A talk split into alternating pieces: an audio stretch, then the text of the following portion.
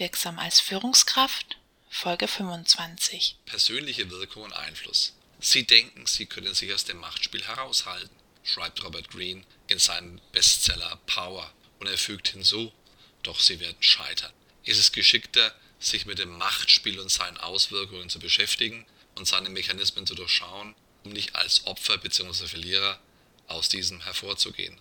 Green beschreibt, dass die wichtigste Fähigkeit und die entscheidende Grundlage der Macht ist, die eigenen Gefühle unter Kontrolle zu haben.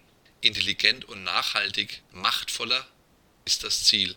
Es geht darum, dass sie im Vorfeld von Entscheidungen andere mit einbeziehen, sie respektvoll behandeln, Verbündete gewinnen und über ihre Interessen und Sichtweisen sprechen. Dazu gehört es auch, dass sie in ihrer persönlichen Kommunikation mehr Bitten und Wünsche an andere äußern.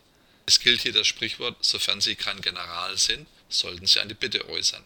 Sie ernten damit Respekt, Wertschätzung und bewusste Gefolgschaft. Und das ist die Art und Weise, wie Sie Einfluss und im nächsten Schritt Macht aufbauen. Durch dieses Vorgehen fallen Sie insbesondere dort auf, und zwar positiv, wo Entscheidungen über Beförderung getroffen werden. Viel Erfolg dabei!